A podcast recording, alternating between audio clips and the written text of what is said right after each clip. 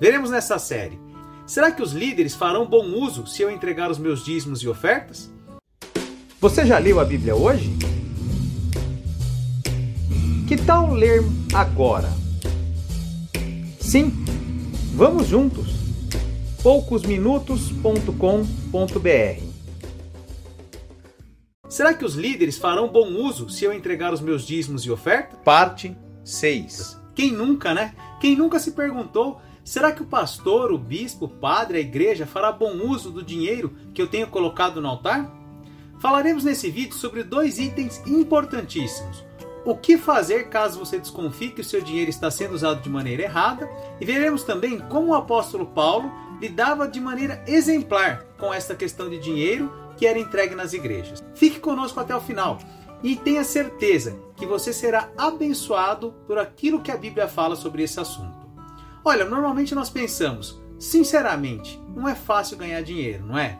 Trabalhei o mês inteiro, me esforcei, abri mão das coisas que eu gostaria de fazer para trabalhar e agora eu tenho que entregar de mão beijada, sem ao menos saber se eles farão bom uso daquilo que eu tenho entregue? É, eu confesso, tem que ter muita fé para fazer isso, certo? No final desse vídeo, eu gostaria inclusive que orássemos juntos por causa disso, para que você entenda que você tenha fé para colocar em prática as direções que a Bíblia nos coloca, aquilo que a Bíblia nos ensina a fazer que realmente produzirão grandes frutos em nossas vidas.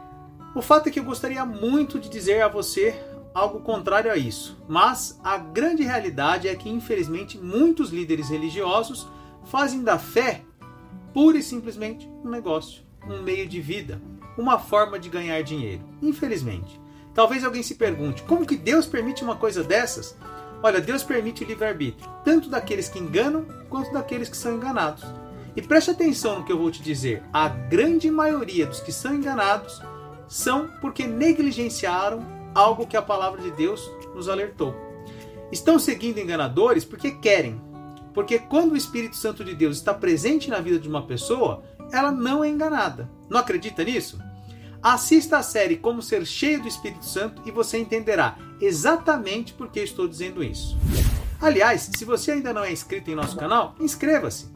Nele você encontrará diversos vídeos que lhe ajudarão a chegar-se mais próximo de Deus, a chegar a Deus e colocar em prática tudo aquilo que a Bíblia ensina. Siga-nos e descubra como é fácil ler e entender a Bíblia. O triste fato de existirem charlatões no meio cristão não é justificativa para que você se torne um enganador também ou perca as bênçãos de Deus por causa desses mentirosos. Você já deve ter ouvido falar de alguém que foi iludido por um amigo ou um namorado, uma namorada. Mas nem por isso as pessoas deixam de ter amigos, namoradas ou namorados. A única coisa que acontece é que nos próximos relacionamentos elas procuram ser mais cautelosas para evitar se machucar tanto quanto aconteceu da última vez. Você já deve ter ouvido de médicos que cometeram erros gravíssimos, tirando até a vida das pessoas. Porém, muito provavelmente, você não deixa de visitar um médico quando você está doente. Ou será que você faz isso? Você já deve ter trabalhado em alguma empresa que deixou de te pagar ou tentou te enganar de alguma maneira, tentou tomar aquilo que era seu por direito. Porém, muito provavelmente, você ainda deve trabalhar. O que eu quero dizer é que não podemos deixar de ser abençoados por Deus porque existem alguns fazendo aquilo que é errado. Esses acertarão as suas contas com Deus, não comigo e nem com você. Deixa aí nos comentários. Você acha que é inteligente alguém não ir ao médico só porque ouviu falar que alguns médicos erram? Será que é inteligente alguém deixar de ter amigos só porque alguns amigos pisaram na bola? E aí, será que é inteligente perder a bênção de Deus porque existem alguns loucos que têm invertido o sentido da palavra de Deus? Para prejudicar as pessoas e trazer benefício próprio? O que é que você acha? Comenta aí. Eu quero ouvir o que, que você fala para mim sobre esse assunto e sobre essa questão tão importante e que às vezes parece tão simples. Vamos ler Romanos 12, do versículo 18 ao 19. No que depender de vocês, façam todo o possível para viver em paz com todas as pessoas. Meus queridos irmãos, nunca se vinguem de ninguém. Pelo contrário, deixem que Deus dê o castigo. Pois as Escrituras Sagradas dizem: Eu me vingarei e acertarei contas com eles, diz o Senhor.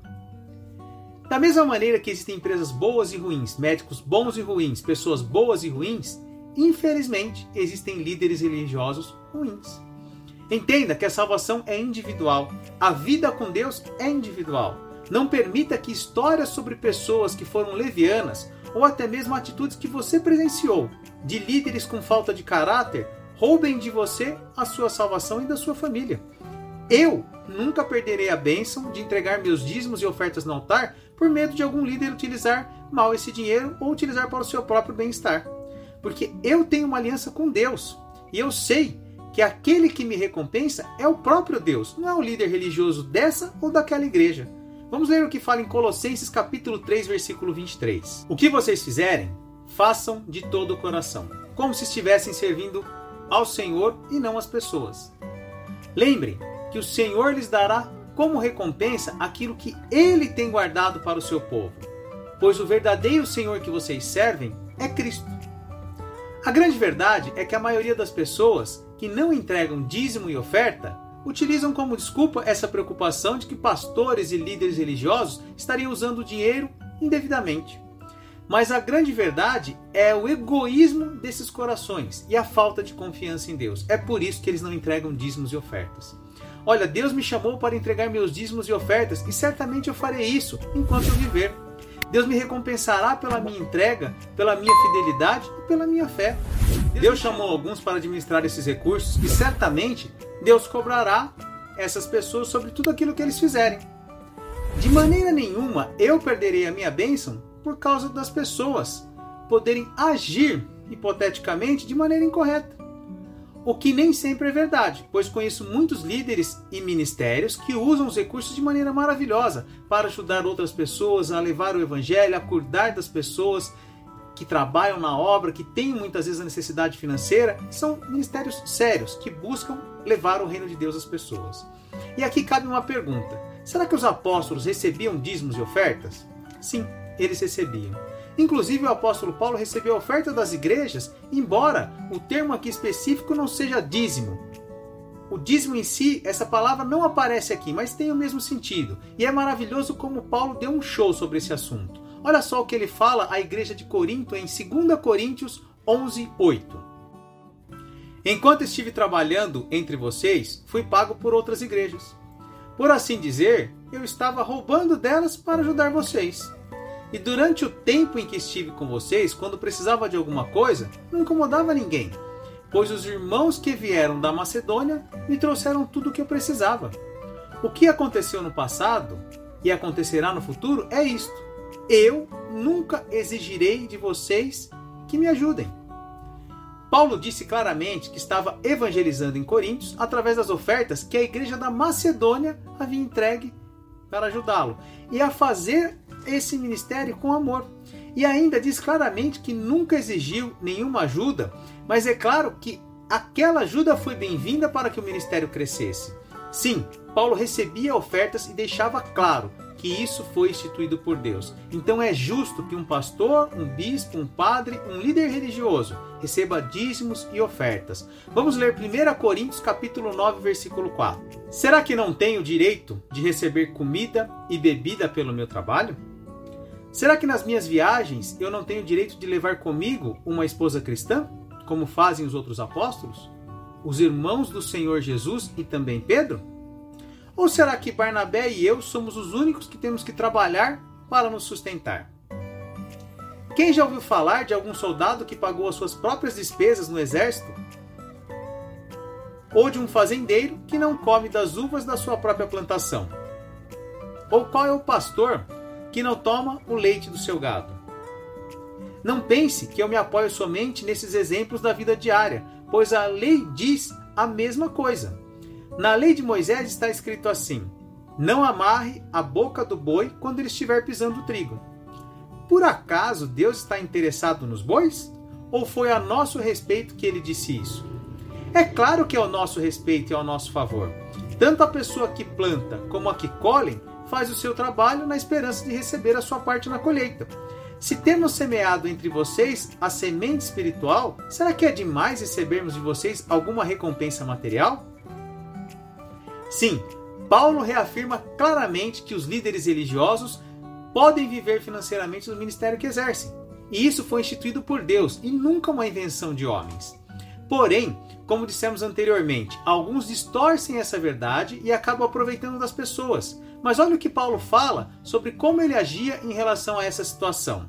Vamos lá para 1 Coríntios 9, versículo 12. Se os outros têm o direito de esperar isso de vocês, será que nós não temos muito mais direito do que eles?